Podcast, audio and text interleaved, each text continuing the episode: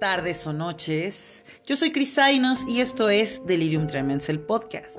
Y el día de hoy estoy aquí con dos grandes amigos y unos colegas a los que yo no solamente admiro, sino que además les me he declarado abiertamente su fan. Ya platicaremos de sus proyectos, pero primero que nada presentamos nada más y nada menos que a la bellísima Mar Alafita. y pues a mi adoradísimo poeta Rubén Dario Seleni. ¿Cómo están? Bienvenidos a Delirium Tremens. Hola, hola, ¿cómo estás, Cris? Pues muchísimas gracias por invitarnos a este espacio. La verdad estamos emocionados de que pues nos vas a encuadrar intelectualmente. Entonces, De eso se trata. Aquí, como todos ya saben, hablamos de arte, sustancias que marean y terror. Y lo maravilloso de hoy es el, el tema que vamos a tocar porque nos vamos a ir por muchos lados.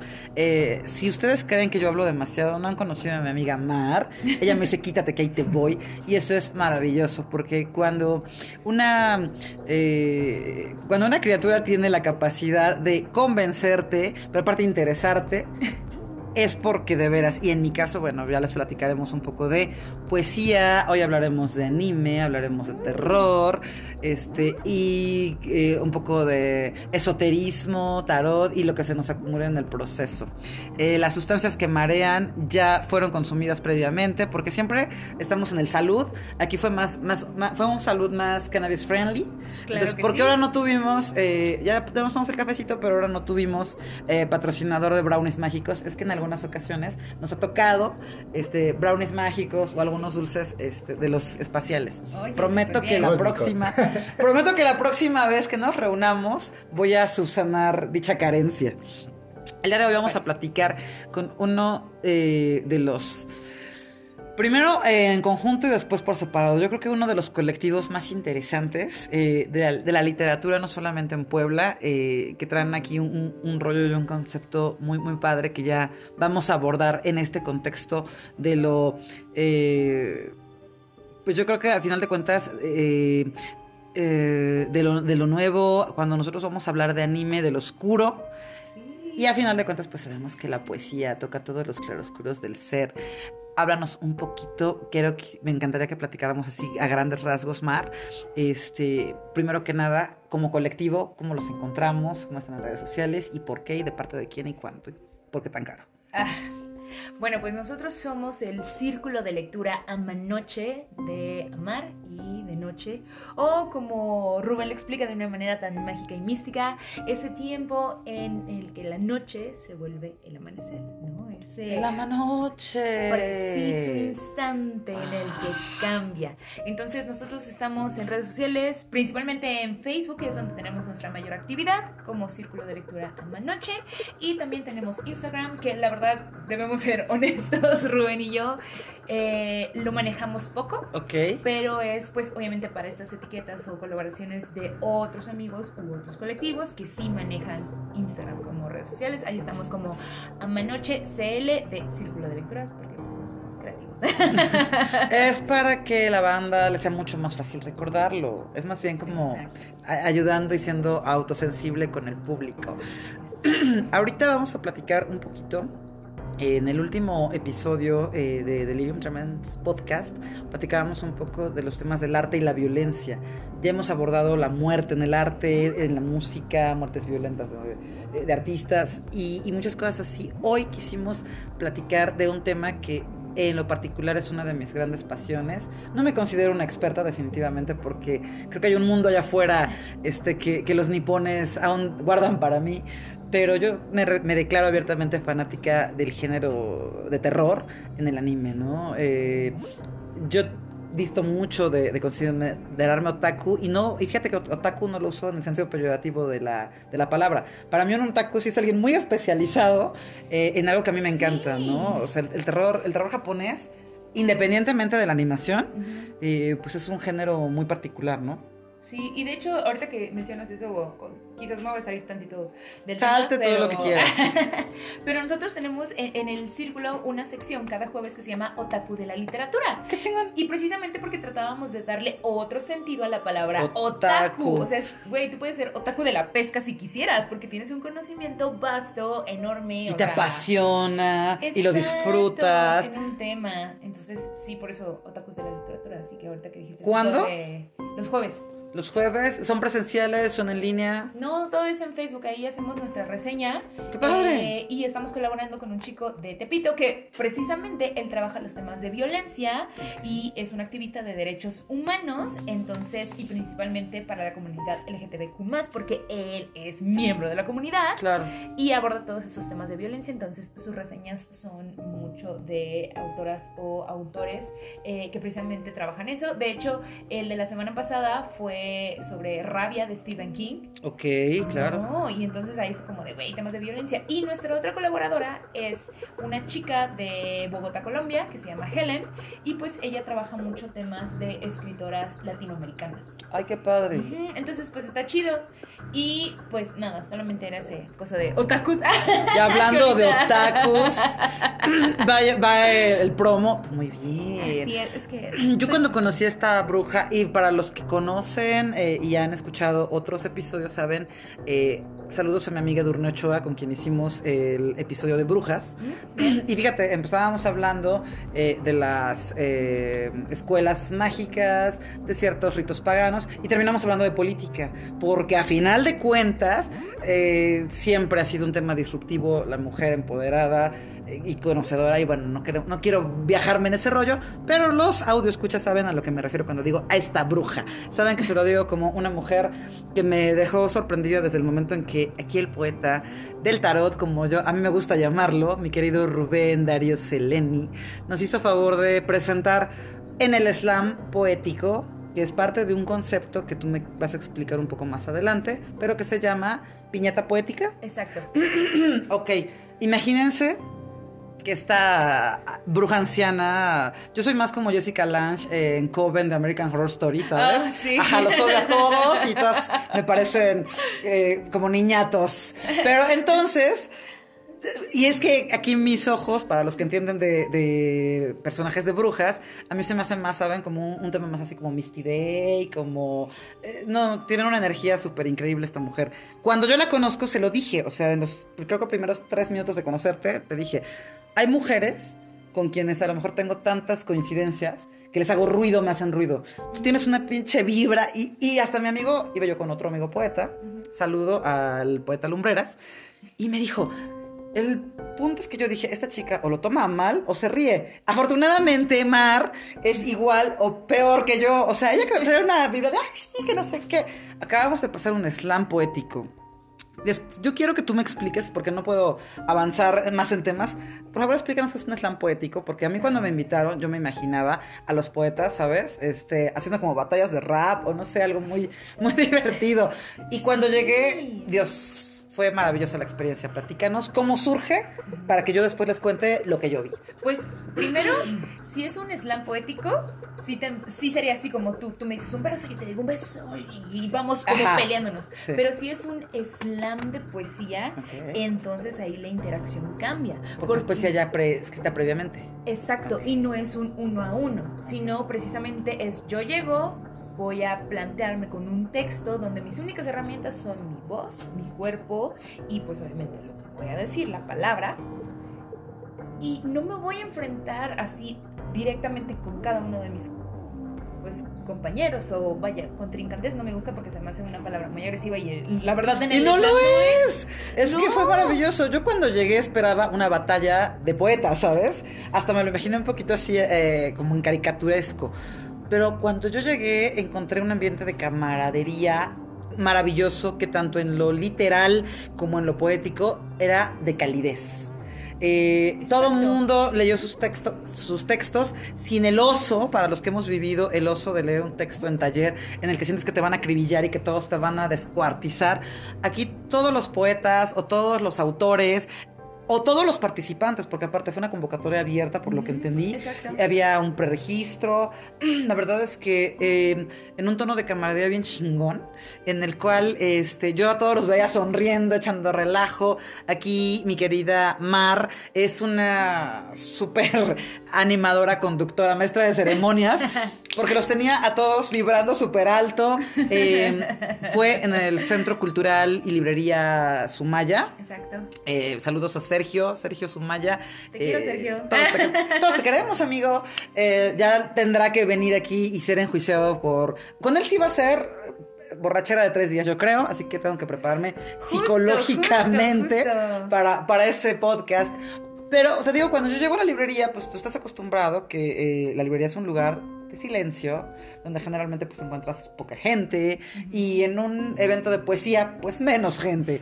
Entonces aquí el poeta Seleni se ríe, porque es que realmente yo te puedo decir cuando, cuando hacíamos nuestros, in- y digo nuestros porque a mí me tocó ir en la escuela de la SOGEM, yo no soy poeta, siempre lo he dicho, yo soy escritora, pero eh, yo veía a los poetas y la neta yo decía, ¿por qué hay gente que tiene cosas tan chingonas y por qué hay tan poca gente que la consume? Exacto. Y aquí llegamos y como, ¿cuántas personas es- éramos este viernes? Fácil, éramos como 20 personas. Sin problemas. eh, Fácil, éramos como 20 personas. O sea, la verdad nosotros teníamos contemplado que llegaran 15. y ya es mucho, porque en Exacto. este momento pospandémico, yo creo que 10 asistentes que les interese la poesía, pues es bastante ganancia, ¿no? Sí, sí, claro. Y, y fueron los y las participantes, las personas que estuvieron en el micrófono abierto. Y lo chido de esto es que lo que hablábamos hace ratito, ¿no? O sea, si vas a ver a las personas, si sabes que te van a calificar, si sabes que vas a salir en una tómbola y que puede ser el primero, puede ser el último, El último. ¿no? Cuando O todavía sea, están cansados, ¿no? Exacto, ¿no? Pero que también es un taller, porque las personas Claro. que están ahí te dicen, no manches, estuvo bien chido, y no tratas de convencer a los jueces, tratas de convencer al, ¡Al público! Y que el público vibre contigo, y entonces el público así súper prendido, ¡sí, güey! Y muchos de ellos, lo chido es que en estos talleres, un poeta jala a dos o tres que son sus compas. ¿Qué son sus Entonces, no es la compas? competencia de, ay, este güey no lo conozco, este güey he escuchado de él, pero no sé ni quién chingados es. O sea. Los premios no hacen al poeta, Dios. Exacto. Porque es el miedo del taller. Porque es el- los que lo hemos vivido sabemos que es chin, ya te dejaron un ejercicio, a lo mejor tú estás bien orgulloso de lo que escribiste Pero y de repente llegas y, Competir con el otro, cabrón. y llega tu compañero de taller que es, ya sabes, el super premiado o el super divo. o- y, y hablamos, bueno, yo hablo en genérico masculino, porque generalmente como que somos más las mujeres las más divas, pero no me gusta perpetuar este Ajá, estereotipos de género, pero sí es cierto y te da miedo. A mí, a mí me pasaba, ¿no? Porque, híjole, es que es el poeta laureado de mi generación, ¿sabes? Y de repente a veces, digo, está padre, y Bolaño nos, nos caricaturizó muy padre esa, esa circunstancia de los talleres, pero aquí, pues esperaba, yo esperaba esa competencia y no, la neta es que, como bien lo dices, fue un ejercicio literario, eh, pues aparte de, de- de interesante, gratificante, yo creo que para todos los que estuvimos ahí, ¿no? Eh, yo te puedo decir, poeta Seleni, que no me lo esperaba, te lo dije, ¿y qué es un slam poético?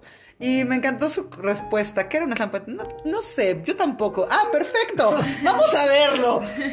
Maravilloso, pues hasta el mismo Sergio Sumaya subió a leer unos textos. Yo no, yo no sabía que, que él vibraba tan alto, ¿sabes? Exacto. Yo había leído, por ejemplo, sus cuentos. Él tiene una estructura muy particular, eh, muy de intertexto, por ejemplo. Y ahora, por ejemplo, me tocó escuchar. Y esa parte que dices, la interpretación que le da el autor, siempre, yo creo que es una delicia para los nerds de la literatura, que somos muchos que nos gustan este tipo de cosas. Exacto. Bueno, yo, este. Bueno, es curiosa esa historia, pero no la podemos contar cómo es que llegó Mar a mi vida y luego Rafa y todos los demás compañeros.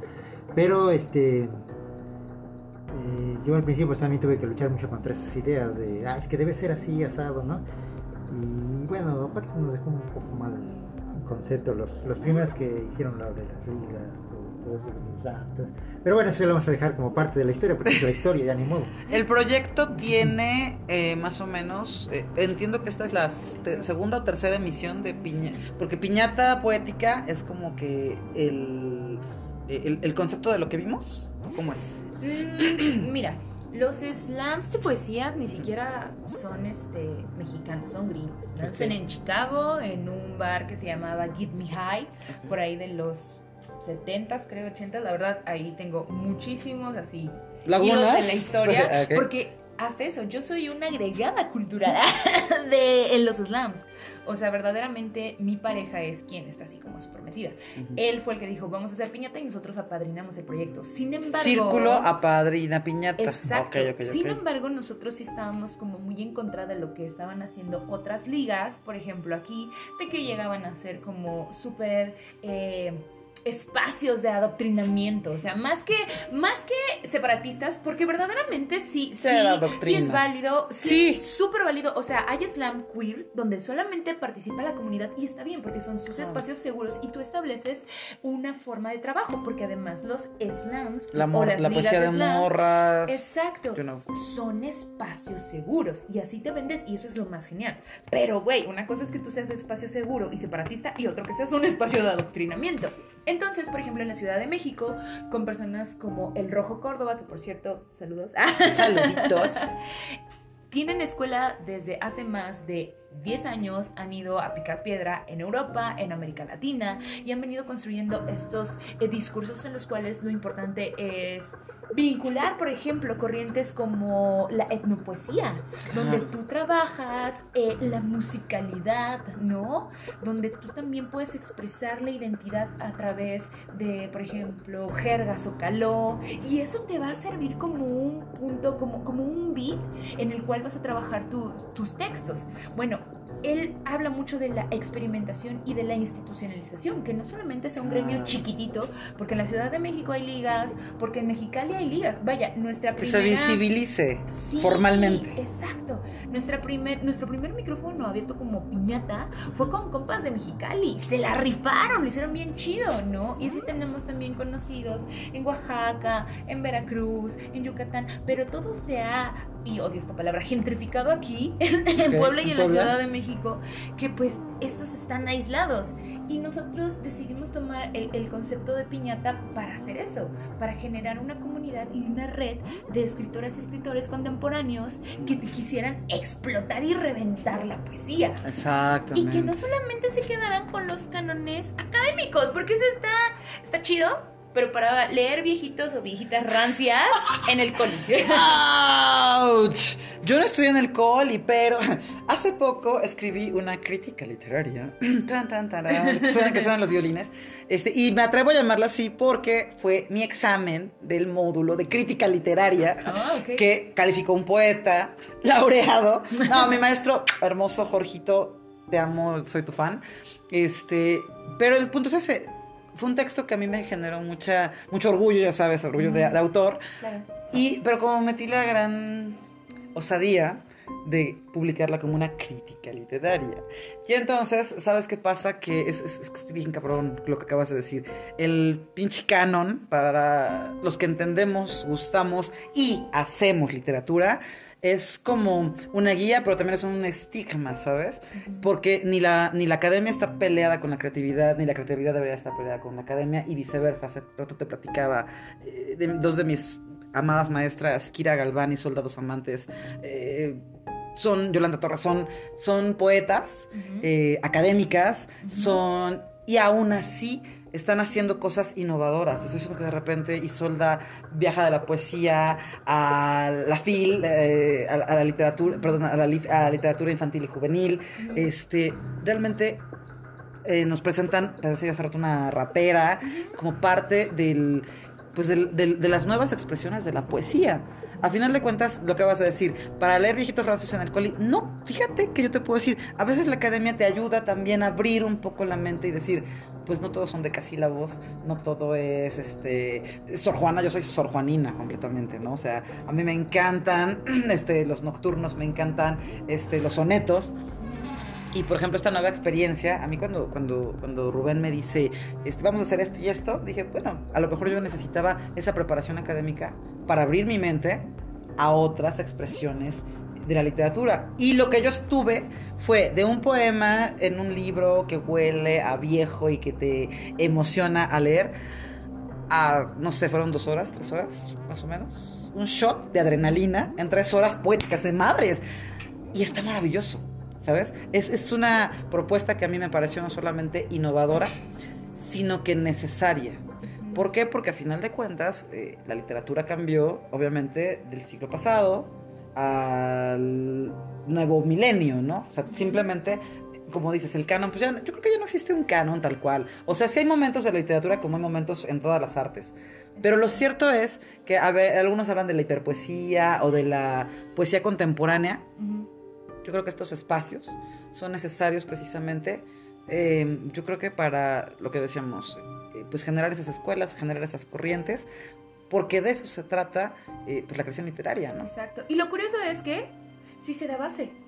Porque, por ejemplo, en muchos talleres de, de, de slam o de spoken word, porque lo correcto sería... ¿Cuál es el concepto de slam, por ejemplo? Traducido a lo latino, a lo El mexicano. slam sí sería como la competencia. Ok, ok. O sea, sí sería como los... el cara a cara. Sí, Ok. exacto. El El- vis a vis, el- dicen los españoles. El slam de poesía. Pero cuando, pero también tú lo puedes hacer como una manera de evidenciar tu trabajo. ¿No? O sea, solamente lo puedes hacer de forma individual sin afán de competencia y ahí es cuando se le denomina spoken word. Y las personas que dan talleres para spoken word, pues precisamente te dan toda la información de qué es un soneto, de qué es una octavilla, ¿no? Y tienes que La aprenderlo. teoría, la teoría, ¿no? Exacto. Pero, pero lo entiendes porque hay muchas personas que practican eh, el spoken word o, o el slam que hacen verso libre. Sí, claro. Y, y- y ellos llegan ahí, por ejemplo, fuimos Y hay cosas a- con mucha calidad en el verso libre. Sí, y fuimos, fuimos a un evento que hizo una liga de, de Cholula, hasta por eh, donde está ah, Huejotzingo, hasta Huejotzingo. Y una señora participó, era una señora de unos que te gusta, 56, 57 años, que se dedicaba a vender chicharrines y, y refrescos y demás afuera de las escuelas. Ok. Y ella escribía sobre los estudiantes. De verdad. Sí. Tenía tantas historias que le gustaba. ¡Guau! Y ella participó en un slam de poesía con sus textos ¡Qué sobre los padre! estudiantes. Y ganó. ¡Qué chingón!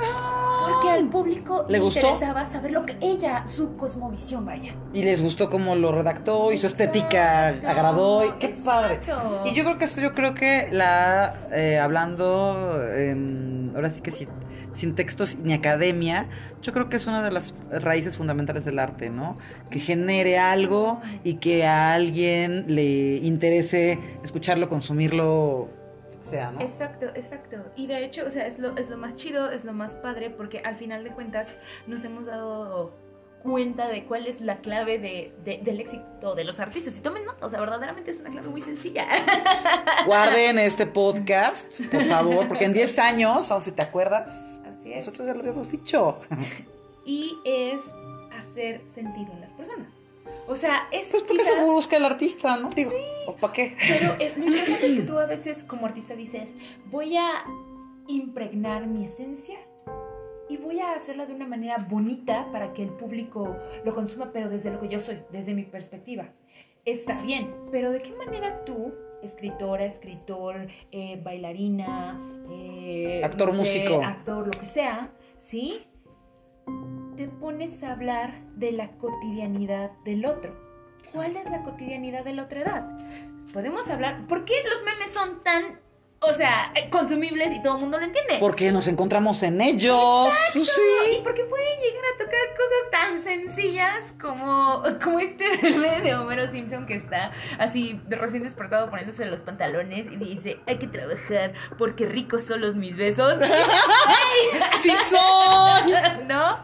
O sea, y es como de odio trabajar, odio despertarme temprano, pero sé que soy un mujerón y claro, güey, o sea, lo único rico. Pero tengo que chambear. Tengo que chambear. Rica no soy, mis besos sí. Exacto. Y nos encontramos. Y nos encontramos en él, y no va a ser uno, van a ser miles, de y personas. millones más. Y eso pasa con el arte. ¿De qué manera tú te vuelves ese Homero Simpson en la mañana y que 500 mil personas digan, "Ah, me reflejo en él? Claro. Esa es la clave del éxito, amigos. Escuchen este tips de viralidad con Mara Lafita. Sí, este. Me gusta su explosividad de Marisa. Mejor también ya me voy a declarar admirador de ella. No, pero yo lo... No, aparte son una mancuerna muy interesante, ¿no? No, no, ahorita hemos como trabajado cada quien por su lado, porque a mí me toca, ahorita vamos a ver qué nos toca más adelante. Es ¿qué hay de mí en ti? Claro. Así sin tanta Sí. cuestión de la tirada. Que sí lo vamos, man- man- manejamos mucho ya en el texto, cuando Sí. quieras ver el, el proyecto como, como, bueno, lo hice yo. vas- ¿Dónde lo podemos encontrar?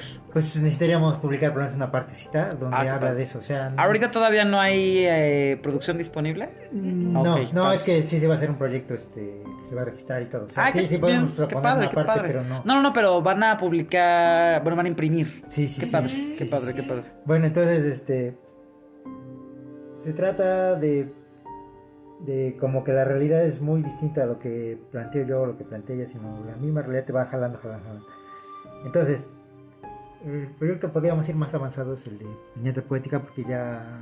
Ahorita ya, de hecho, ya hubo unos precedentes anteriores, era más con las De hecho, yo quería preguntar lo de piñata poética. A mí me llamó mucha atención porque yo llegué, porque impuntual, un poco tarde. Entonces ya habían iniciado y me llamaba mucho el público. ¿Por qué grita piñata poética? Explícame eso. Eh, ¿Cuál es, el, cu- ¿Cuál es la dinámica? Ah, es que cuando tú inicias un slam le gritas 3, 2, 1, slam, para que la persona sepa que tiene 3 minutos. Ah, porque hasta eso es una competencia con tiempo. Con tiempo medido. Sí, Ok. no puedes pasarte Es de tu los tin, 3 tin, tin. Sí. Ok, ok. No puedes pasarte de los 3 minutos porque cada 10 segundos es un punto que se te quita. Órale. Porque hay puntaje. Exacto. Porque es la parte que Sumaya y yo no acabamos de aterrizar y entender. Exacto, exacto. Pero porque, pues al final de cuentas, creo que este mm, sentido meritocrático también mueve a la banda. Estamos tan Claro. acostumbrados Nos gusta a que- competir. Sí, y que nos. Pero que sea bonito. Pero ¿sabes? bonito, a eso iba. Exacto. Porque el sentido de competencia, cuando es ese obsesivo, así feíto, al estilo Draco Malfoy, es feo y es tóxico. Pero lo que yo vi fue otra cosa, ¿no? En la que ya te vale madres pasarte los minutos, quieres que la banda lee, escuche tu lectura. Exacto, exacto. Y es rico. Sí. Es eso, o sea, quieres que la, que la pandilla te, te, te escuche, porque eso sí. Y te opine, slams- o te Sí. destroce, o te felicite, ¿no? Exacto, y hay slams que son súper bélicos, o sea, bien los hay, donde... Porque este fue buena hay- Nosotros tratamos de ser México en todas las guerras, ok. ¿no? Meter paz y ser este, objetivos, Exacto, neutrales. Hay, hay slams que van por rondas de descalificación, entonces empiezan 10, siguen 7, terminan 3 y así hasta Y que... eliminatorias. Ajá. ¿no? Y nosotros fue como de dos rondas, porque está bien gacho que tú lleves tres textos y nada más puedas leer uno porque te Porque descalifican te bien en la primera. primera, Entonces claro. nosotros decimos, no, güey, porque te quedas con toda la vida escribiendo. Luego Sí. le traje a mi mamá, a mis Y me vino a hermanos, escuchar leer, sí, claro. Le dije que era una competencia de, de y pues aquí estoy. y no me dejaron ni llegar a la mitad. Exacto, sí, ¿no? claro. E- Y eso está bien gacho. Entonces, pues nosotros damos la oportunidad y lo de un, dos, tres, piñata poética es pues para que la banda se, se prenda, porque al final de cuentas... Y lo sí logra. y es una piñata, o sea, el concepto es de fiesta. ¿Qué Y se lleva sus piñatas, además. Exacto. ¿Qué es lo que te gusta cuando estás en la piñata? O sea, eres el niño de la piñata. dulces, el desmadre, Exacto, tus amiguitos que te van a te jalar las. Sí. Por ejemplo, incluso cuando vas a agarrar los dulces, más sabes que es una que los demás y chingarte más dulces, Exacto, claro. Pero al final todos tienen dulces. Todos, por más pinche, te va Todos llevan dulces. Exacto, ¿no? Entonces, esa es parte también de la esencia del Es el slam. concepto. Ah. Que tú pases, si te des de chingadas con la viñeta y con los otros, pero al final, pues a ver quién se contento. agandalla. Ah, Más qué dulces padre. no pasa nada. Y si eres el que menos agandalla, pues tampoco porque te van a tocar dulces. ¡Qué bonita metáfora! Sí. Ahora ven por qué casi me enamoro cuando la conozco. Eh, eh, saludos a su pareja, porque realmente sí, yo, es que yo la escucho hablar. Mira, yo te voy a decir algo. Mi yo actriz, o sea, deja la- a la escritora al lado, mi yo actriz estaba de. Me encanta la forma en la que tenías. eh, embelesado al público, ¿sabes? Porque es como una... mu- Y, y yo te puedo decir, tal vez porque estoy muy acostumbrada, insisto, a que los escritores nos matamos unos a otros. Tontos, sí. ¿Cuánto tiempo perdimos? Y esta mujer con toda la buena ondita y todos, piñata poética. Dios, yo te puedo decir, a veces cuesta que a los músicos les cuesta aprender, al público, y son músicos. La gente va a gritar y a cantar. Ahora imagínate en poesía. Yo estaba sorprendida, mi amigo el poeta Lumbreras también me decía, es que gritan y participan. La verdad es que vale mucho la pena Porque yo creo que en estos tiempos, y a mí me, me, eh, me choca y me encanta hablar de la pospandemia, pero sí es cierto, yo creo que en estos tiempos pospandémicos es algo que nutre bastante, ¿sabes? O sea, ya, ya competimos bastante, ya sobrevivimos a un fin del mundo, creo. O sea, ya estamos en un proceso tal vez para los que creen, para los que piensan en cuestiones metafísicas, o como de, de, de los caballeros del zodiaco, el Fénix, de renacer, ¿no? Entonces, en ese contexto, pues puedes renacer en la competencia cruel y despiadada que nos han vendido durante años, o en la buena ondita de construir cosas chidas, ¿no? Exacto. O sea, digo, ya nos inyectaron un chip 5G. nos vamos a volver eh, pronto niñas y niños asiáticos. A mí todavía no me lo ponen, pero ya quiero que me lo pongan, que me, que me la pongan para que ya pueda yo agarrar señal un poco mejor. Sí. Exacto, entonces, o sea, pues es lo chido, ¿no? Que tú te prendas, que tú compartas, porque pues como te decía, son espacios seguros y a mí, por lo menos, me gusta que mis espacios sí sean de, de comunidad, de, pero no de comunidad, de común unidad, o sea, que encontremos algo en lo que todos nos, nos sintamos bien y, podamos reflejarnos en la otra persona y que no sea como una parte de, que nuestros caminos se bifurquen, sino que vayamos avanzando en paralelo y que así podamos pues coincidir. Entonces, si son espacios de diversión, si son espacios de escucha activa, si son espacios de fiesta, a mí, por ejemplo, lo, lo, menos que me toca es saber que todos se van a sentir, todas y todos se van a sentir bien y que en cualquier momento pueden decirme, güey, no mames, tal persona se está pasando de lanza y que yo puedo hacer como uso de mi palabra y decir, güey, o te integras o te vas. y no estoy siendo bélica, pero sí. Pero sí, porque sí, al final de cuentas, si, si, si, si, la gente se va a sentir seguro, tú tienes que ser como... Porque como estás creando una comunidad, lo que vas a decir. Exacto, ¿no? Claro. ¿no? Como el techito que les va a decir, órale, vamos, todos abajo de él porque está lloviendo, ¿no? Y eso está padre, eso sí. está muy padre. Yo apenas, eh, para, parafraseando a mi yo de hace una semana, que era más bélica, hoy ya soy más zen, este, fíjate que yo, yo decía, es que eh, pelear y competir a la malagueña, pues es muy noventas, ¿no? O sea, como que ya no se usa, este, nos educaron en ese contexto a lo mejor, ¿sabes? De competitividad, pero a final de cuentas yo creo que alguien dice por ahí, no es nuestra culpa la forma en la que crecimos o el contexto histórico en el que nos educaron, o, pero sí el adulto que deseamos ser. Entonces a lo mejor yo crecí en un contexto heteronormado o belicoso o competitivo, y estuvo bien y me funcionó en su momento a lo mejor, ¿no? A mí, a mí por ejemplo, eh, cuando me tocaba competir con otro género, en condiciones uh, di diferentes, ¿no? Claro. Pero ya no es necesario. Entonces, a mí me encanta el hecho de que lo acabas de decir, hombres, mujeres, no tengo cuerpo, saludos, por cierto. Ah, eh, te quiero cuerpo, eres lo máximo. Mm, Yo lo conocía nada más por el Face y ese día dije, ay, sí tiene cuerpo. Y, oye, y que y una, y una lagrimita rodó por mi mejilla. Que por cierto, que por cierto, vamos a irles adelantando. Cuerpo Venga. y otro eh, grupo de que sí tenían cuerpo, sí. de, de, de, poetas, fueron recientemente al socavón y entonces van a transmitir su poesía ¿Desde el de socavón? protesto desde el socavón. ¡Oh, y Cuerpo órale! hace una improvisación de tierra. Buenísima. Cuerpo, te admiro, te quiero, te respeto y gracias por saber de los mejores tacos de y pulque allá en San Isidro. ¿En serio? Me tienen que recomendar los tacos. Yo lo admiro como artista, eh, yo lo admiro como artista, tengo que no lo conocía como persona, este, pero, pero como poeta y como, insisto, como artista, porque es que a mí me gusta todo su concepto, ¿sabes? Mm. Mm, es, es, yo creo que es una de las propuestas, pues podría yo decir, más interesantes de Puebla, uh -huh. este, hablando en, en, en lo, la localidad, ¿no? Claro. Este, pero lo acabo de decir, éramos, eh, y digo éramos porque yo creo que eh, personajes tan diversos y reunidos por un tema en común, sí. la poesía. Esa es la esencia del asunto.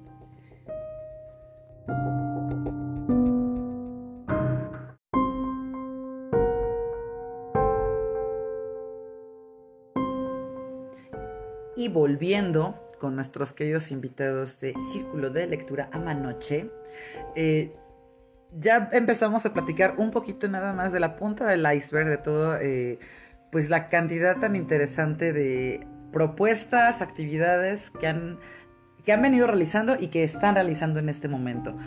Me encanta cómo Mar tiene la capacidad de en cada, eh, eh, en cada resquicio de la conversación meter un promo, ¿se dan cuenta? Desde... Y recuerden que todos los martes Sí, así es. Todos los martes tenemos, este, por favor, repítelo, repítelo. Yo no me sé todavía la pro- el, pro- el promocional. Los martes tenemos sesiones de círculo de lectura en línea por Jitsimit y los jueves tenemos al otaku de la literatura. El ataque de la literatura, ese es al que yo le voy a entrar. Muy bien. Claro que sí. En- y hablando del otaku de la literatura, volvamos al, al punto medular eh, de este programa, que era eh, el anime de terror. Platicábamos un poquito y, y eso me encanta, eh, la forma en que el intertexto se va prestando para terminar hablando de la poesía del socavón, por ejemplo. Hermoso, hermoso. Si no saben de lo que estoy hablando, tienen que ir en este momento a la página de eh, Piñata Poética. En donde van a encontrar un video bastante maravilloso con una propuesta muy interesante eh, de literatura, eh, de, co- de, eh, realidad contemporánea, este, e improvisación. Tienen que verlo, tienen que verlo. Vale cada, cada maldito segundo, dirían los de golpe bajo. Es una de mis películas favoritas, lo siento. Eh, hablando de videos eh, divertidos pro- eh, que, pro- eh, que proponen y que generan, platicábamos del género en particular del terror nipón, que es un género aparte que merece su episodio aparte. Como no sé si han visto la película de Two Sisters, yo se las recomiendo ampliamente. El género de la animación en terror tiene su propia escuela, tiene sus propios exponentes. Yo creo que podría dedicar un programa entero a hablar de Yugi Ito, por ejemplo, y La Espiral. Yo les recomiendo, La Espiral es una de las películas de Yugi Ito de live action, este, pero que vale mucho la pena y nos lleva de la, de la secuencia Fibonacci a un terror psicológico muy, muy nipón. Eh, y en el caso del anime, por ejemplo, yo quisiera empezar eh, con una con una serie eh, que se encuentra, no sé si todavía, pero se encontraba en Netflix, este que es el de Cuando las cigarras lloran. No sé el nombre en japonés, perdónenme los otakus de verdad. yo sí soy pésima para los nombres en inglés. O sea, yo soy Your Name, soy fan de Your Name, pero no tengo idea cómo se llama japonés, lo siento. Les he fallado. Este, pero el de las cigarras, por ejemplo, no sé si ya tuviste la oportunidad de verlo. No, todavía no. Te lo recomiendo ampliamente. Es una historia tan perfectamente narrada, con escenarios tan complejos, pesadillescos y a la vez bellísimos. Lo que siempre tiene el anime, ¿no? O sea, yo creo que son como que características, digo, hay muchos tipos de animaciones a lo largo del mundo, pero yo creo que es algo que tenemos que tocar si estamos hablando de animación japonesa, ¿no? Es una estética muy particular, eh, que, que cubre ciertas características. Este, y en, en este plano del terror, por ejemplo, nos habla, cuando las cigarras lloran, de la historia de, como siempre, un pueblo maldito, o sea, un pueblo donde hay una maldición, Claro. donde hay un montón de niñas hermosas y lindas, este, y se llama en japonés Higurashi no Nakukoro ni. Ah, Eh. chécate nomás. Muchas gracias aquí a nuestro, eh, a nuestro genio que nos sopla las cosas que no sabemos. Gracias. Gracias, genio. Gracias, genio. Este, fíjense que eh, les platicaba yo que precisamente, como dice, pues la historia se centra en un grupo de jóvenes y niños, porque como siempre en el anime no podemos detectar si tiene 9 años o tiene 16. Claro. Es como que rasgos muy característicos de, de esta, eh, de esta animación. Eh, no los vamos a spoilear, pero básicamente hay una maldición. Muchísimas gracias. Hay una maldición, este... eh, En el contexto tú vas a creer que va por- como siempre va por un lado. eh, es muy gráfica. eh, es un gore muy, muy estéticamente bien logrado. y al final, porque hay como, creo que ya como tres temporadas, yo solo he visto la primera. Te das cuenta que nada de lo que entendiste al principio tenía sentido, porque al final de cuentas, sin tocar a lo mejor el estilo Ricky Morty, sí te habla como que de diferentes realidades, de realidades alternas y alternativas y muy, muy interesante, o sea, pero muy bien logrado. Claro. Eh, yo quisiera que tú me platiques un poquito, por ejemplo, tú que, eh, hablando de este concepto del terror japonés, y vamos a encontrar porque eh, dónde toca la poesía, definitivamente. Claro, y fíjate, es bien interesante porque puedo decirte que eh, tengo dos clases como de líneas a la hora de verlo. El primero es el típico anime de, de terror japonés que habla sobre las deformaciones, pero no algo tipo Parasite. Estoy hablando más como algo tipo Eleven Eyes, por ejemplo. Ok, ok. Porque principalmente nos habla de el reflejo del ser a través de la transformación como de monstruos o demonios o como que verdaderamente tú tienes que readaptar tu cuerpo, o sea, como personaje y que tienes que combatir con algo. Y es como de, güey, o sea, ¿en qué pinche momento tengo que prepararme? Y, y ¿no? Y en esta forma en la cual pues nosotros también tenemos que prepararnos, porque si te pones a, pensar, por así decirlo, en, en lo que sucede durante un apocalipsis de demonios Que no les monstruos, encantan los apocalipsis a los japoneses, casi no. Exacto, necesitas prepararte, o sea, ¿y, y cuánto tiempo tienes? Nada, nada. Porque de repente pasa y ya existe, y ya, Y se- ya. acabó. Y de repente hay una piedra mágica o un libro secreto, porque eso sí estamos muy como eh, coludidos en este aspecto de que dentro de un anime puede haber un libro maldito. Debe haber generalmente un libro maldito o una maldición de 3000 años de antigüedad. Exacto, ¿no? Y bueno. Y también están los otros que a pesar de que pueden llegar a ser como sobrevalorados, te cuentan la historia eh, de una manera muy sencilla pero muy puntual del viaje del héroe, ¿no? Uno que a mí me gusta mucho, y no me importa la verdad, en la historia, es el de Ultimate Hellsing. Ok, claro, claro. Pero en el sentido de que, a ver, Helsing está chido porque creo que el dibujo es un poquito más tradicional, pero Ultimate Helsing, Estaba esperando que dijera algo en contra de Helsing y tal vez romper nuestra incipiente amistad, que va muy bien, por cierto, porque yo, yo soy Team Helsing, hace saber. Porque Ajá. old school, exacto. completamente. Pero, y qué bueno que lo digas. Ultimate Helsing tiene otra calidad y otro nivel. Exacto. Porque es otra cosa. Eso, exacto, exacto. hay que, o sea, empa- hay que partir de ahí. Exacto, o sea, tú puedes Ya salieron las otakus, ¿se dan cuenta, gente? Perfecto. La mitad de mi, la mitad de mi auditorio en este momento está pensando de qué hablan estas dos mujeres con tanto ahínco. Y la otra mitad está clavadísimo. Continuemos. Sí, hay que partir de ahí. Adelante. Sí, porque precisamente, o sea, en el primero la historia es buena. Te deja Pero es con- clásica, ¿no? O sea, el anime clásico. Es Mazinger Z cla- de vampiros. Exacto, exacto. Pero tú lo estás viendo y dices, está chido, me gusta, tengo curiosidad de saber qué es. Llega a ser un poco ecchi, pero no tan explícito. No llega a ser un poco gore, pero no tanto. Entonces, como que tiene este Está resguardo. balanceado. Todavía podría haber salido en la tele alguna vez. Exacto, ¿no? exacto. Yo me acuerdo que sí salía, creo que algo No así salía. tipo Canal he dicho, pero 11 o ¿crees? Sí, No, yo me acuerdo que alguna vez lo vi. El punto, el punto es que llega al final y tú dices, ok, sí está bien, sí me gustó, pero como que me quedé con la curiosidad y el morbo de ¿Qué pasa pasó? con Victoria, qué pasa con Sí, Alucard? sí, sí pasó, O para sea, empezar, sí pasó, Sí, para empezar, o sea, como porque no te cosas. resuelven dudas, claro. ¿no? Pero también, o sea, me, me encanta porque es como. Alguna vez escuchaba un compa que decía: es como si esos güeyes hubieran tenido a Bram Stoker de frente, lo hubieran dicho, güey, ¿qué pedo? Mira, esto es el anime, no te gusta, pues mira, Toma. me lo voy a comer y te lo voy a escupir en la cara. Y Bram Stoker hubiera dicho, "Eh, ¿qué diablos en ustedes? O sea, ni siquiera hubiera reconocido nada.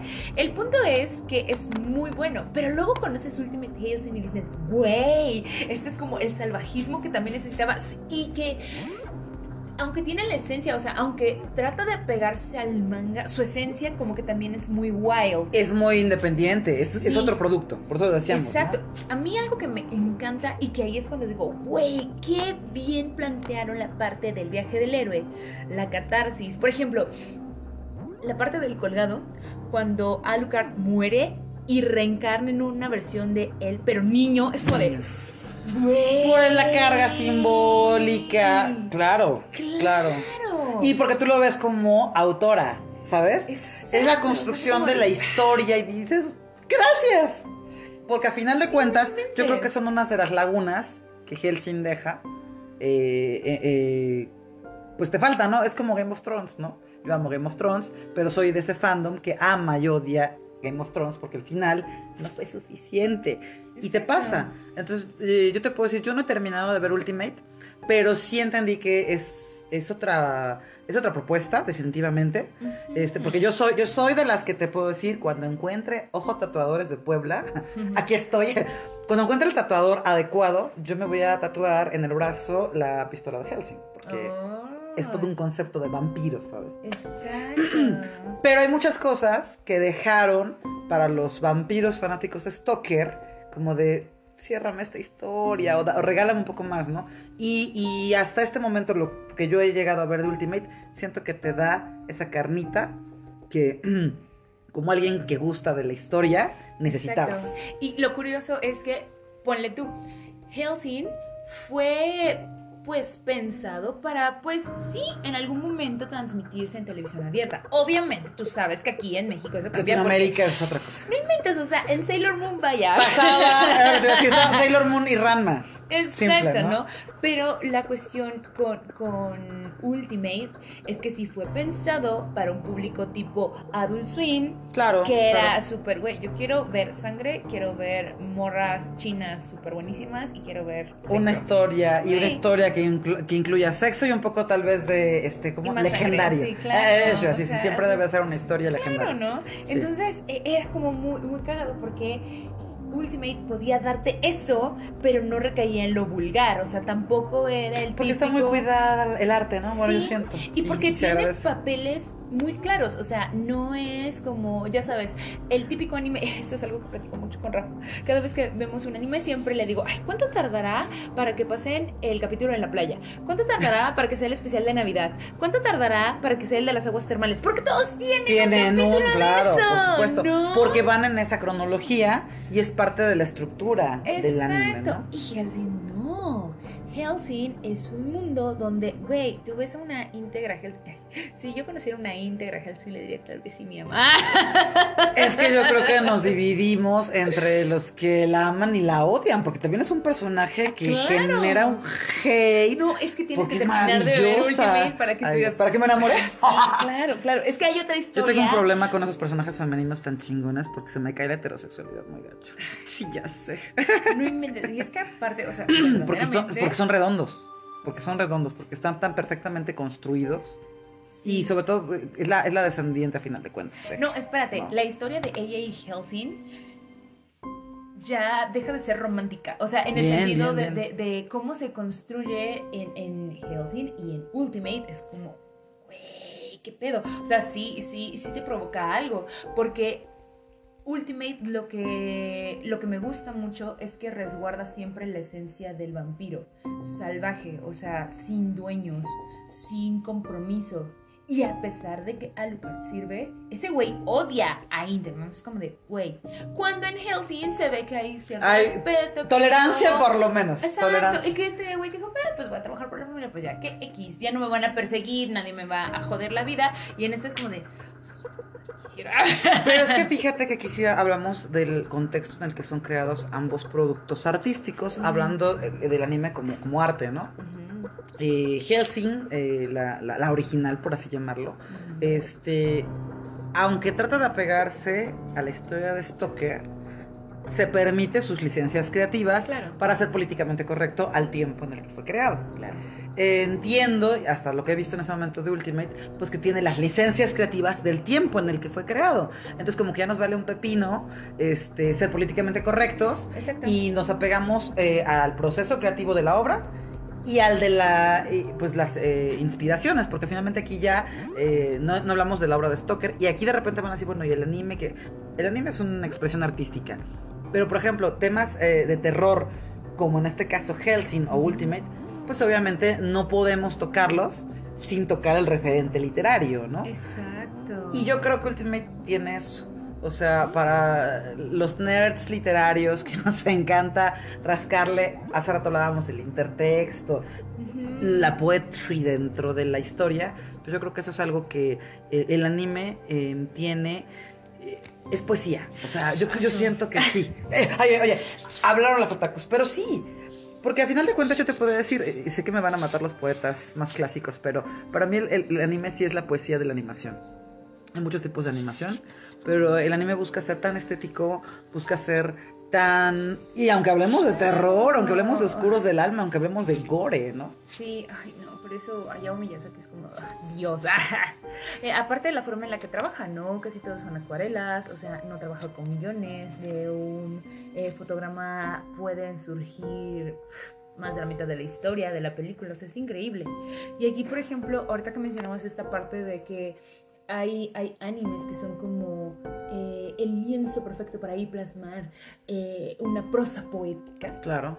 Hay uno... Ilustrada. Claro, hay uno que a mí me gusta. no, y es que es como raro porque entraría como en la parte de, de terror porque.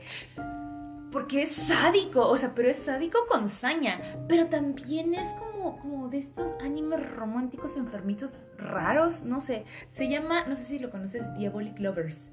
No la he visto, pero Luna, mi hija, es fan. ¿Y sabes qué pasa? Que yo primero la vi desde la perspectiva de la mamá, o sea, yo ser la mamá de la adolescente que dije, ay Dios, este, eh, eh, este es de esos hentais. No, cuando empieza a platicarme el contexto, no me ha dado el tiempo de verla, pero sí entiendo justamente que es, es una propuesta bastante interesante, ¿no? Exacto. Pero que también implica este hecho de que tú como mujer puedes construirte y estar como el contentillo de muchos vatos, pero eso solo te lastima y te lastima y te lastima. Porque la metáfora poética perfecta. Exacto, porque Sí. verdaderamente no te estás viendo a ti como ser, te estás viendo a ti como objeto. Y eso está bien, bien canijo, porque incluso lo que podría ser como allá súper hechi rozando a la gente, te duele. O sea, ni siquiera es como que te digas, ah, me voy a ver como algo No, es como. Como ves una telenovela de ¡ay! Sí, y te duele y te Sí. afecta y sientes que es complejo. Y entonces ahí dices, güey, ¿por qué no rompes con eso? Y es así como de, ¿por qué María Paula no dejas a Carlos Augusto? Y es aquí- la razón de que los melodramas de televisión hayan tenido tanto éxito en su momento. Exacto, pero date cuenta, estos güeyes no son tontos. ¿Por qué? Cuando es algo donde solamente los afectos están involucrados, tú dices, ah, no, te desgarra el corazón y sientes una empatía enorme. Pero cuando es esto que tiene un cierto tinte de abuso sexual o de abuso psicológico, ahí dices, Porque "Güey". no, porque raya, porque está en la línea, ¿sabes? Exacto. Sabes lo que está pasando y dices, Exacto. no debería. Exacto, Y te da coraje. Y te da coraje. mueve. Y entonces es como la poesía. Así es. Ahí te está moviendo, ahí te está generando como esta protesta. ¡Ah! Como la poesía de protesta.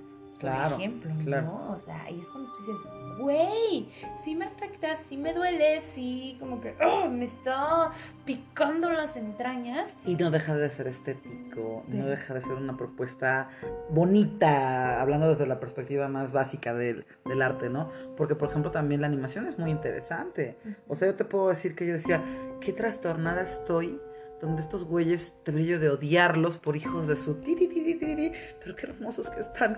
O sea, ¿sabes? Es como que un tema de la estética, de la narrativa, que puede ser muy oscura. Y es un discurso bien canijo. Y la estética de la animación. ¿Y cómo rompen ciertos esquemas? O, o, bueno, por lo menos... O, o viajan de un lado al otro. sí. Exacto, e incluso el mismo concepto que tienen de, de estética, por, que por ejemplo ahorita con Shingeki no Kyojin, o sea, bueno, Attack, Attack, Attack of Titans, Titans. Ajá. Ajá. O sea, el, el juzgando es Levi y ese güey es chaparrito, tiene TOC, es así como... El prototipo del que era el Screech de, mi, de mis tiempos, ¿no? O el, el, el, el que nadie iba a pelar. Oye, ese. Ahorita es sí, o que tú dices, güey, qué miedo. O sea, me da miedo, Lo ¿no? que logró Tyron O sea, generalmente siempre eh, las personas pequeñas eh, estaban relegadas a personajes bufonescos. Eh, Peter Dinklage genera un personaje tan grande del enano de Game of Thrones que realmente vino a redimir a toda una comunidad internacional, ¿no? Por lo mismo. Pero es porque su personaje estuvo muy bien construido. Hay un, hay un personaje que, que hace que se vuelvan, acabas de decirlo, en el anime los bandos, cuando eran los bonitos. O sea, Exacto. era, era el, el- el- el hermano y el galán de Sakura Carcato. Claro, O sea, ay, Yukito. Ay, otra vez alerta de nerd. Pero es que Yukito es el. Ay, Yukito, Ah, sí. Así, ay, con esa cara así toda preciosa, ¿sabes? Qué tierna. Era el Tus lentes. Ah, Sí. Yukito, te amo. Ah, donde quieras que estés. Te amo. Porque no existes. O, o como, ajá, o como este, en, en Los Perdedores, bueno, por lo menos quizás a mí me gustaban Los Perdedores, ¿ja? en, en Ranma y medio, Ryoga. Yoga, porque quieres proteger decirle no te pierdas pequeño, ven, ven puerquito, te voy a Exacto. proteger. Esos eran los O- juzgandos, ay, ¿no? no sé si conoces, ay, ojalá sí, Shaman King. No. Cuéntame. Ay, Dios mío. Bueno, el Shaman King, bueno, es precioso, es un anime que es mi favorito y que ahorita están haciendo un remake y ya, lo recomiendo así, tal cual. Pero imagínate que Shaman King son personas capaces de poseer almas. Ok. Entonces, eh, o cuando ya llevan un trabajo como más desarrollado, objetos. La cuestión es que cada 500 años hay una competencia de chamanes donde todas estas personas que son el puente del mundo de los espíritus con los humanos compiten para ver quién va a ser el nuevo Shaman King, que es el Mesías. O el humano preparado enérgicamente y, y, pues como muy espiritualmente. ¿El Mesías, el Avatar o este Ajá, personaje? Pero lo curioso es que es un humano que ha estado pues preparándose a lo largo de una vida, muchos años, espiritualmente, para eh, fusionarse con el espíritu supremo que es Dios. Guau. Entonces está Por eso Shaman. Oh. Exacto. Entonces, lo interesante de esto, es que iba a hablar de los hombres de Shaman King, es que ahí está el. House de octavo, ah, que me mama. También está Lizard. Dice que él, por ejemplo, tiene esas características de ser como ah. Pero aparte, es la estética del anime. O sea, a las personas. Y, y digo personas porque aquí hubo un, un tema. Los bisexuales la tenemos fácil porque nos la sacamos de. Ay, pues es que nos gusta lo bonito. Punto. Pero el, el problema es que a mí me tocaba ver am- amigos súper heterosexuales que decían: Es que los caballeros del zodiaco me hacen dudar. Es que son tan hermosos. O sea, que- búscale a quien sea. Ryoga, Seiya, China. O sea, todos son bellísimos, ¿no? Es muy la estética del anime. Es el, el prototipo de. A nosotros nos tocaba Anthony, el príncipe de las colinas. O sea, Por ejemplo. No debió morir. no debió morir. Y Terry no me encantaba. Yo no soy Team Terry, la neta. Porque Terry es un FIFAs. O sea, si lo analizamos fríamente y ya feamente, Terry es. el- o sea, la verdad es que Candy Candy podría ser toda una. Es un drama. Pues no, y espérate, podríamos hacer un episodio especial nada más para hablar del tema antropológico y feminista de, de Candy. O sea, Candy Candy nos pone todas las... em, pues yo creo que los fenotipos de- de- de- del prototipo de, lo- de los galanes eh, de aquellos tiempos por lo menos, ¿no? Eh, o tenías al FIFAs o tenías al príncipe de la colina que generalmente moría. o- No. Todos tenemos que Anthony, sufrir. Sigo, sigo sufriendo la muerte de Anthony. no Yo sigo de no. Terry. La neta es que yo nunca pude superarlo. Este, yo soy como el, el meme de Soraya Montenegro, ¿no? Yo era de maldita lisiada. Sí, no, no, no. Yo, yo odié, odié de verdad. Eh, yo creo que uno de, de mis eh, momentos de, eh, este, de energía más negativa fue cuando vi morir al príncipe de la colina Anthony. Y cuando el baboso de Terry se queda con la maldita lisiada. No, no, no, no. Yo no, yo no lo pude superar No, yo tampoco. Yo tampoco. Odio a Terry. La verdad, tendrá el cabello largo como me gustan, pero el príncipe Anthony era perfecto. Era Porque Terry era guapo, pero era, pero era un patancillo. O sea, Ay, siempre sí, fue un era- patán. Era culero. Sí, sí, sí, es un culero. fifas. Era, ay, voy a dar un ejemplo que quizás es muy tonto y es muy niña de los 2000. Ajá. Pero pasaba en Floricienta, caray. O sea, ya sé, Oye. no te rías, no te rías. ay, me vale. Lo peor de todo es que yo me tuve que fletar la versión de Disney Channel y la, La mexicana. argentina. No, y la, ajá, pero la argentina Yo, y la ah, mexicana. Yo, ama- yo soy fan, Florencia Verdotti y Forever. Bueno, el chiste es que la primera temporada con Fede es como el príncipe Anthony, bonito, recto y demás, bla, bla. Y luego te das cuenta que es un patán. No, no, no. Lo atropellan, se muere y, lue- y luego llega Máximo Augusto. Ah, era- ese era el patán, que es el patán. Que era el mi el- reyzón, ¿no? Sí, es sí, el claro. Terry. O sea, y es un conde de no sé dónde. Y es como de, güey, pero es culero. O sea, no. Lo conde y lo bonito no le quita lo patán. A mí cuando me explicó, yo te voy a decir, mi hija eh, me traduce, porque hay muchas cosas entre memes y cultura digital que yo no entiendo, pero cuando ella me lo traduce, me explico y le dice yo, es que FIFA es porque juegan FIFA. Me dice, no, es que al final de cuentas el concepto de FIFA es más ahí. Digo, es que se me hace medio, ya sabes, ¿no? Eh, porque a nosotros nos enseñaron a etiquetar.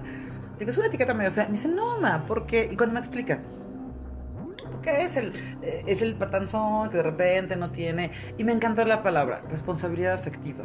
Y dije, wow, o sea, yo te puedo decir que ese día aprendí algo. Sí, ese es Terry, ¿sabes? Al que puede ser maravilloso, puede ser bien lindo, puede ser, puede ser el actor perfecto que te dice exactamente lo que quieres oír. Pero sabes que al final de cuentas, Entonces, ah, bueno, ya Y no sacamos. te clavas. Exacto. Entonces, el anime yo creo que eso es lo que nos, nos regaló durante mucho tiempo. Este, para los que no entendían que era lo de juzgando, sí, son los galanes. Es, es- es todo, es todo un este, slang dentro de el, Así el friquismo. Pero realmente ahorita también yo creo que hasta en eso los personajes están rompiendo esos paradigmas. Exacto. Y la verdad es, es muy, muy importante y muy interesante, ¿no? Y e- estas formas en las cuales también podemos concebir la muerte, porque, ah, por ejemplo, ahorita estamos viendo Demon Slayer, la verdad, Rafa es quien me... indujo. que sí. te, te- te pica al vicio del anime. Sí, sí, sí. Rafa tiene buenos animes. Igual luego vimos otro que se llama. Rafa ya se Eh, nos escapó porque si no en este momento estaríamos aquí citando. Exacto. otro que se llama Tanya the Devil. Ok. Oh, ese está muy cabrón, ese está muy cabrón porque habla. Ah, este te gustaría mucho porque habla sobre cuestiones metafísicas. Pues imagínate que es un vato que es como un oficinista. Ya regresó, ya lo invocamos. ¿Te diste cuenta? Hablando de cuestiones metafísicas. Así es. Así de. Él lo Sacó su sabe.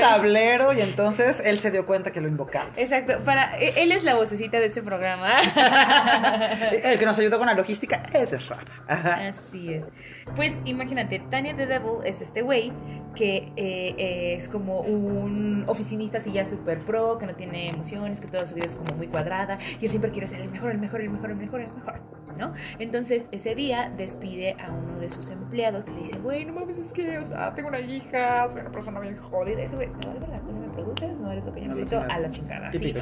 Y ese güey así como ¡ah! en, en- en venganza, porque fue como de, ¡qué culero eres! Trata de tirarlo a las eh, vías del tren. Pero entonces, Dios todo. Y se le presenta, ¿no? Y ese güey así como de, ah, no mames, Dios ni existe. Y es como de, cabrón, acabo de detener tu realidad para que no te maten, güey.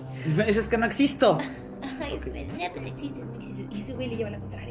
Le lleva la contraria, le lleva la contraria. Y le dice, ah, voy a hacerte, güey, así, voy a hacer, voy a obligarte, maldito perro, a que seas mi perro. O sea, ese de, pues lo mata.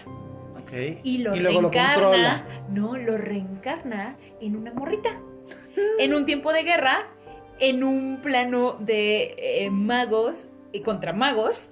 Madres. ¿sí? Y le dice, eh, Dios, güey, si tú quieres reencarnar otra vez en algo chido, así como lo que tenías al principio, tu misión en esta vida es que no tienes que morir joven. Madres. Porque es un momento de guerra, porque esa... Logra morra- llegar a viejo a ver si de veras tan chingón. Madres, Es- qué, qué feo. Sí. Ese Dios No castigador. manches, y, y esta morra es, este, pues ahora sí como, como un genio, ¿no? Pero desde que nace sabe que tiene que sobrevivir y está en un mundo donde es huérfana, vive con los otros huérfanos en medio de casi, casi un campo de concentración. Y está consciente de sus limitaciones. Muchísimo, entonces sabe que tiene así como de Sas. 80 de perder. Claro. sí. Bueno, pues la se vuelve la teniente de Gurecha. Es una historia muy amplia, no voy a ¿Cómo se llama? más. ¿Cómo se llama? Tania the Devil. Ok, ok, perfecto. Rafa, ¿tú quieres agregar a eso? Es que él fue el que lo. El que te indujo al vicio. Claro. Ok. O de Demon Slayer Ah, también. Ay. Este, hola, buenas noches. Él es Rafa. Yo soy Rafa, he estado escuchando esta plática sumamente interesante. Es parte de nuestro público, que ustedes saben que en este programa, cuando el público tiene algo que aportar, el público es parte del podcast. Exacto. Y aquí tú eres el friki, por lo que entendimos. Em, El friki, el friki madre, del que Ajá, parte, ¿no? la nave Porque siempre- nodriza. Hay algo que te voy a decir, los frikis somos como madres nodrizas. A eso me quitaste la palabra de la boca. Sí. Porque a final de cuentas no puedes evitar a contagiar a los demás de tu friquismo. Te entiendo eh, perfectamente.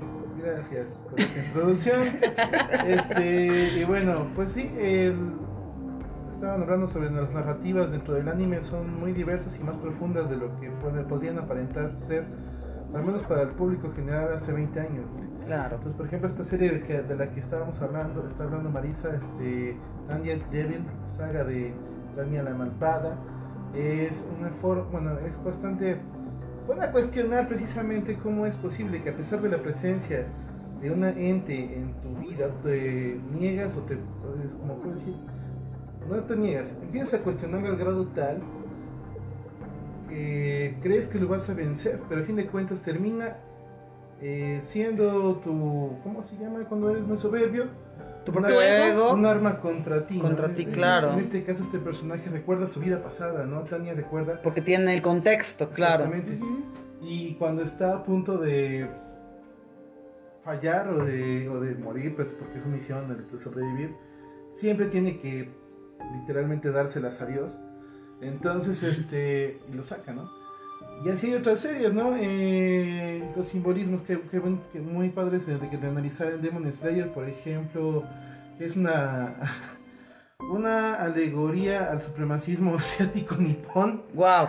porque el personaje es el, pues el arquetipo del, per- del- del protagonista japonés, cual trae unos aretitos bien chistosos el protagonista Tanjiro, que son unos, eh, ¿qué? Hanafuda, unos aretes Hanafuda, pero con una ilustración bien curiosa y polémica incluso. Es un sol naciente. Es un sello del escudo imperial japonés. En sus aretes. Ajá, imperial. O sea, Mira, son estos. En la página de Delirium Tremens, yo les voy a dejar la imagen. Ok, ok, sí, claro. En Corea tuvieron que ser censurados. Porque no está permitido, supongo. Por alguna ley de respeto, me imagino. Pues más que de respeto por cuestión de al revés, por este antagonismo histórico. Corea fue dominado por Japón. Bueno, ok, exacto. Para no, para no afectar los intereses de Corea por respeto a los coreanos. Eh, Sí, claro, claro. Entonces, Ok. y así ro- roces esa clase con, este, otro, con otros con países asiáticos como China. Y entonces, ahí en, el, en esa clase de series, y muchas series japonesas siempre hacen esa este, alegoría del- de, la superioridad. nipona. Hace rato Sí. platicábamos precisamente de que a final de cuentas el anime guarda ciertas eh, características muy particulares y hay como que eh, fenotipos, hay historias y hay hasta fórmulas. Exacto. Eh, a lo mejor ahorita hablábamos de un pequeño, de una pequeña parte de un universo inmenso y el tiempo se nos está viniendo encima precisamente y yo creo que vamos a tener que hacer una segunda emisión, así que por favor si quieren la parte 2 de este eh, diría yo trío, cuarteto de frikis, pero aquí el poeta, este, nada más va con cara de, bueno, ya que horas vamos a hablar del tarot. Dense cuenta, eso es lo genial de este programa, que una sola charla nos permite generar muchas otras más. Así que por favor dejen sus comentarios en la página de Delirium Tremens Podcast, en donde digan si queremos un episodio exclusivo de anime. Y ya podemos hablar de más, porque ahorita estamos hablando únicamente de los que tocan eh, los temas de terror. Y por ejemplo, tú lo acabas de decir, al, al- al- al anime, al, al anime le encanta hablar de contextos históricos. Digo, ahí tienes este Samurai X, por ejemplo, ¿no? Este, el, ahorita, em, ahorita se me fue el de las luciérnagas, este, ¿cómo se llama? Ah, tumba de las la tumba de las luciérnagas es la cosa más triste Sí. de la vida. O sea, es- eso es, por ejemplo, es otro tipo de terror, porque realmente sí te genera ese de no, Claro, hablábamos hace rato de la forma de, ab- de abordar a la muerte, ¿no? Eh, eh, por ejemplo, simplemente yo creo que ahorita una de las películas de culto, aparentemente románticas, porque es romántica, que, que aborda el tema de la muerte muy interesante, pues Your Name, por ejemplo.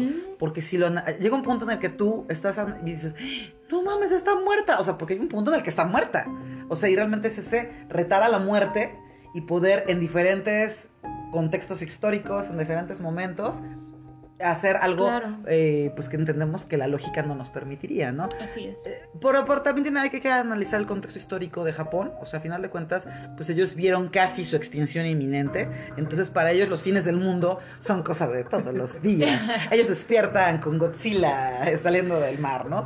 Entonces, a final de cuentas, toda su eh, siempre van a- em, su obra va a estar y muy impregnada de un tema eh, de apocalipsis digo ahí tenemos eh, Evangelion no o sea Claro. es una ópera prima que tiene que merece su podcast aparte no y a final de cuentas siempre la muerte o el fin del mundo están presentes Robotech no que ni siquiera es de terror. Exacto. O en lugares o que no hablan precisamente de terror, pero que sí es el mundo post-destructivo. extinción. O post de la destrucción. Cowboy Vivo. por claro claro Algo que me parece bastante curioso y si me permiten para presentar, por ejemplo, el tema de el viajero y el tarot, sobre Rubén, es que en el- todas esas cuestiones del anime, el, en el aspecto argumental, están muy apegadas de cierta forma al viaje de Lirbit, que es muy conocido también en Occidente. claro Entonces, cada uno de estos, todo esto de lo que estamos hablando ahorita me suena mucho precisamente a las etapas de las cartas,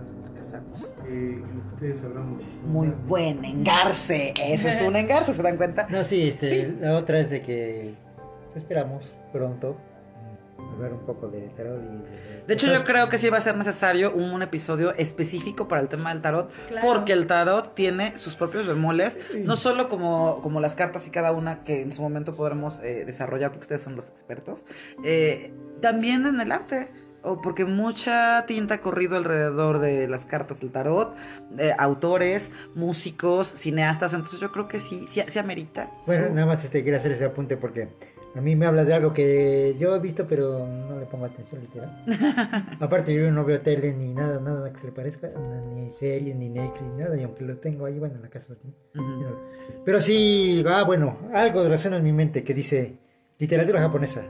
Lit- este, Por supuesto. Sí, entonces ahí sería interesante hacer una, ¿cómo se podría decir? Un entre, ajá, entre literatura de la, bueno, anime, que yo no conozco, pero cómo van resonando, por ejemplo, hay una rápido, un, este, un texto que es, ahorita no me recuerdo, pero es, el chiste de toda la trama es de que el emperador va a hablar, precisamente es cuando dice, este, hemos sido derrotados.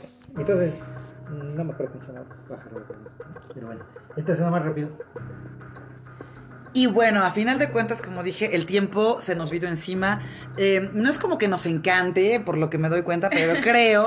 Y, y falta un chorro, ¿eh? O sea, faltaron un chorro de series. Si Laura Reyes está escuchando este podcast, me va a golpear porque ella, por ejemplo, eh, me- ella me ha introducido en el anime Gore.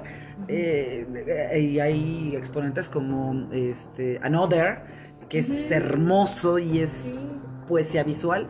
Este, nos faltan a lo mejor otro tipo de terror, eh, como en, en el, en el contexto de Two Sisters que platicaba yo hace rato, este, más eh, paranormal, Claro. hasta el anime, a lo mejor diremos un poco más infantil como Sakura, que tiene sus, eh, sus claroscuros muy interesantes, o la misma, ahorita se me fue el nombre, Reiko Mikami, que es otra serie que aborda lo paranormal, aborda muchos simbolismos, este, y que pues desafortunadamente en este momento ya no nos caben por el tiempo. Y a mí me encanta la forma en la que estas se entretejen con el trabajo que ustedes como círculo de lectura vienen haciendo, este, no solamente por el gusto por la literatura o por eh, el, el anime en este caso, o el arte japonés, o el arte en general.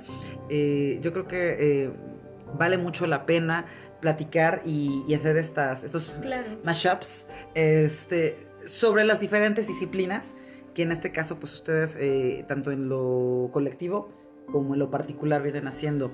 Por favor, antes de que nos despidamos, eh, me encantaría, eh, Mar, que nos digas en dónde te encontramos, este, todo, por favor. Pues a mí me pueden encontrar en Instagram como Mara Lafita y también pueden seguir mi proyecto de tarot que es igual en Instagram guion bajo un mar de tarot. Entonces ahí esas son como mis redes más populares porque luego en Facebook me agrega la gente y no sé quiénes son. Y no los acepto. Y no los acepto, Pues pero sí. pues en Instagram subo historias y luego pues nos mandamos mensajitos y demás y es más chido. Y pues obviamente la página del Círculo, Círculo de Lectura Amanoche y Amanoche CL en Instagram. Perverso, mi Yo querido a mí casi no me encuentran porque nomás tengo cuatro cuentas, pero Ah, bueno, los cuatro son Rubén Darío Seleni o Rubén Seleni o ya. Pero es lo Rubén mismo. Darío Selene. Si no, pues ahí se ve echando el tarot o en medio de un mar de tarot.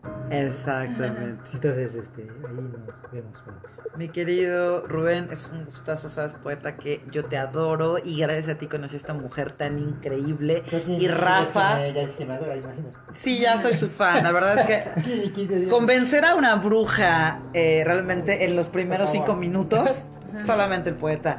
Rafa, ¿dónde te encontramos? ¿Cómo quieres que te sigan? ¿En Twitter, en Instagram, en MySpace? Muchas gracias, pues nada más les eh, comentaré que me gustaría mucho que siguieran la piñata poética en Facebook, en Instagram, piñata poética, slam de poesía en voz alta, si gustan aquí en la ciudad de Puebla presencial y virtual. Perfecto, y para los que quieran saber qué es Piñata Poética, en la página de Delirium Tremens pueden ir y van a encontrar los en vivos que subimos del slam pasado del viernes. Genial. Pues esto es todo por hoy, muchas gracias por escucharnos, nos vemos para hasta la próxima, bye bye.